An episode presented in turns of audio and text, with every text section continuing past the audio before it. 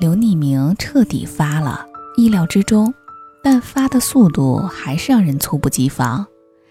从公司职工宿舍直接就搬到别墅了，依山傍海，全款。他新车上牌那天让我一起去自驾，他和他女朋友加上我三个人。我说我去不了，现在养了只萨摩耶，离不开人。他说没事儿，带着狗一起去。我牵着妞妞到他家汇合，妞妞真没给我长脸。他第一次见到有楼梯的大房子，兴奋地来回窜了几十趟。出发前，他女朋友问我妞妞最喜欢喝什么，我说酸奶。他从冰箱拿出酸奶，倒在水里，妞妞混着水喝了一大碗。他说这样妞妞就能撑很久不渴，又把妞妞喝水的碗放进自己包里带上了。我们轮替着一路向北开，走着吃着玩着。很开心，到江西境内，我跟刘匿名要去爬山，他女朋友怕累没去，跟妞妞留在酒店。等我俩回来，房间里多了一大包宠物用品。他女朋友说带妞妞去宠物店了。老板见妞妞鼻头偏红，觉得可能营养不良，劝他给妞妞做了个全身检查，结果各项指标都正常，但别人推荐的营养品他还是全买了下来。我说妞妞鼻子的问题，我也带她检查过，该补的也补了，阳光也晒了，始终这样，只好由她去。他让我把那一包东西收好，回去喂妞妞，不管补不补，吃了应该没坏处，说是他送给妞妞的礼物。我们出了江西，刚到湖北，他女朋友说想回去，理由是家里的鱼该喂了。我一直很喜欢他女朋友的为人。觉得他人特好，刘匿名钱多起来后，他联系着资助了十几个贵州山区的孩子。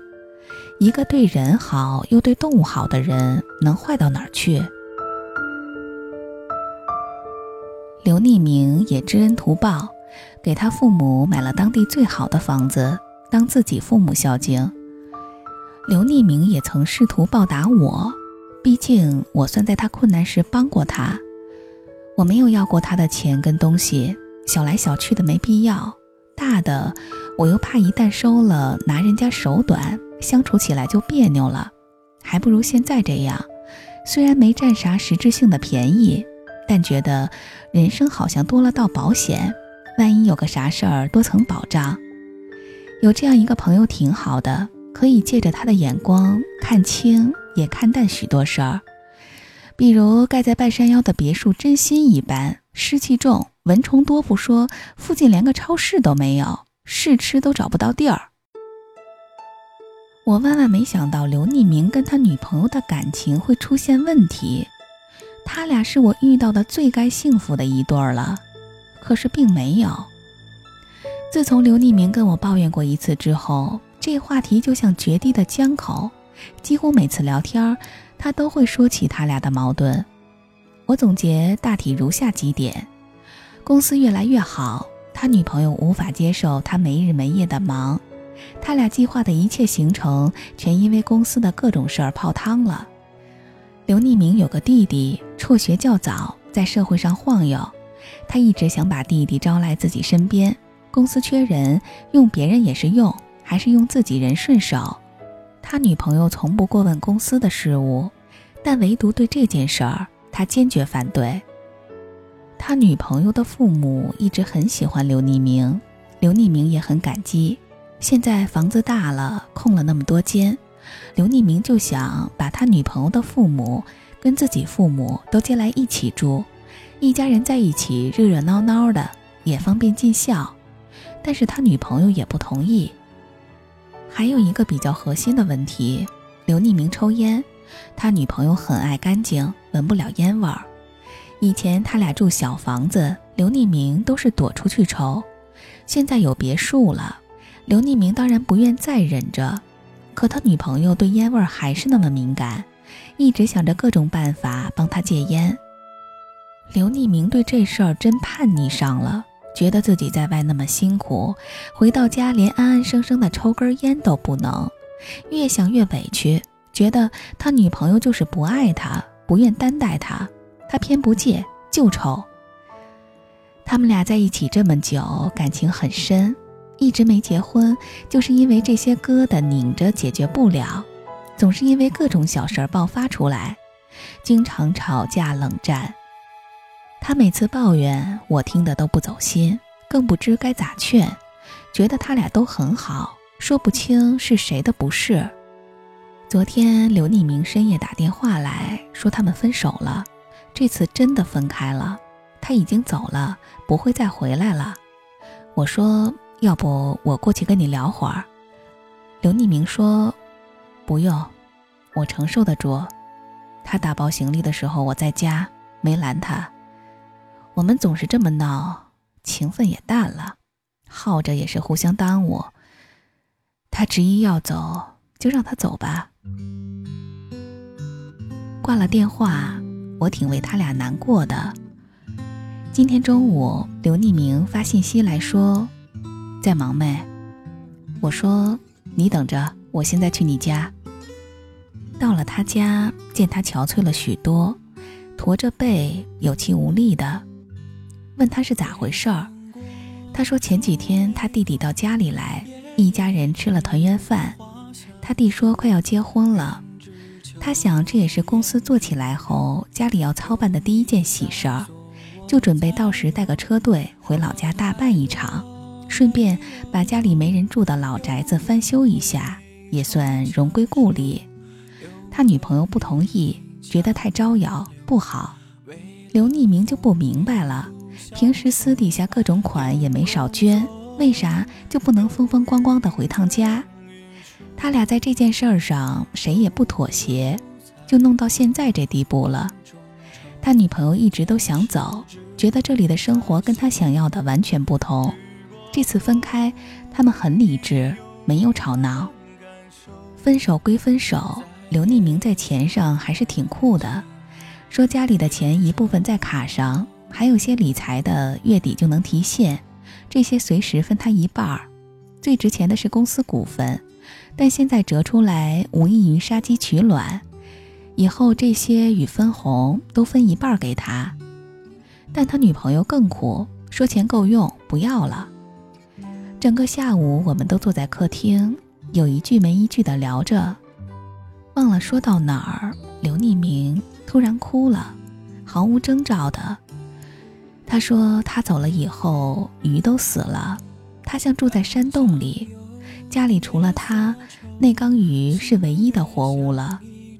他感觉自己的生活就像那些鱼，死透透的。分开没有带给他丝毫自由，一切像失去了支点，所有努力都不再有意义。刘匿明说他也要走了，去找他，不回来了。他一边打包行李，一边给公司打电话，说着以后的安排。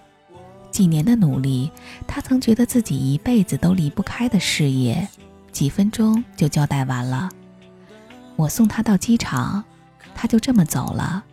过去、现在和以后，阴晴圆缺，有始有终。我也养了一条金鱼，这两天台风，家里潮的能拧出水来，鱼食结成了块儿。掰都掰不开。我到附近的水族馆买鱼食，碰到一个小男孩，五六岁的样子，手里拿十块钱递给老板说：“阿姨，我买条小鱼。”老板蹲下问他：“小朋友，是爸爸妈妈让你来买的吗？”小男孩说：“不是。”老板又问：“你家有鱼缸吗？那种装满水的大玻璃盒子，里面能放小鱼的？”小男孩说：“没有。”老板说：“那阿姨不能卖给你，回头你让爸爸妈妈来买哈。”小男孩悻悻地走了。我见店里很多鱼的标价都是几块钱一条，就问老板：“为啥他钱够却不卖给他？”老板说：“他太小了，这鱼他照顾不来，买走玩一会儿腻了就扔了。这大小也是一条命。”跟钱够不够没关系，我也不知道这两件事儿放一块儿说有啥联系。但都让人心里暖暖的。生命只是个过程，在一起的每分每秒都是结果。愿你能放手一搏，快乐的活在当下，不计对错，能坚持自己所爱，不用解释，又被世界善待。愿无岁月可回头。开始飘起了白雪，忧伤开满山岗，等青春散场。午夜的电影写满古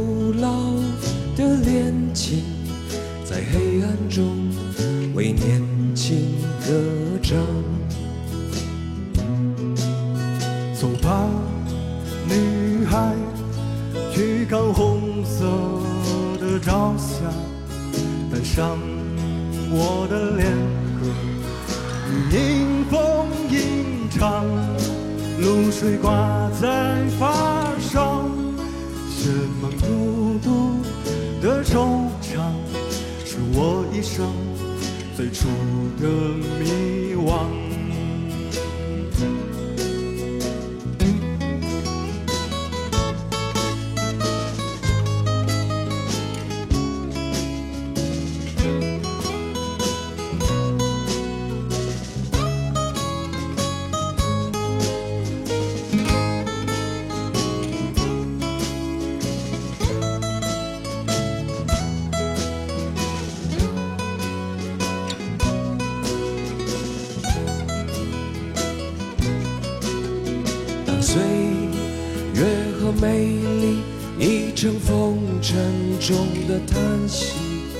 你感伤的眼里有旧时泪滴。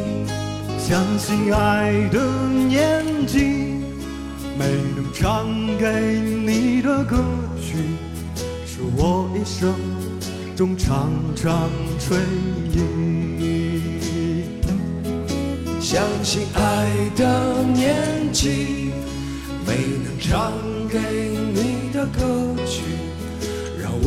手中常常追。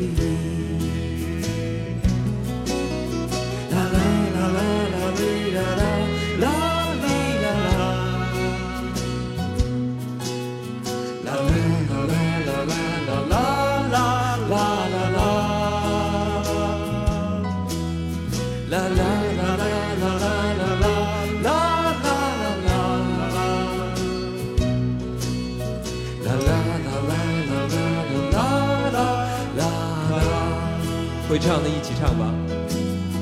啦啦啦啦啦啦啦啦啦啦啦，啦啦啦啦啦啦啦啦啦啦。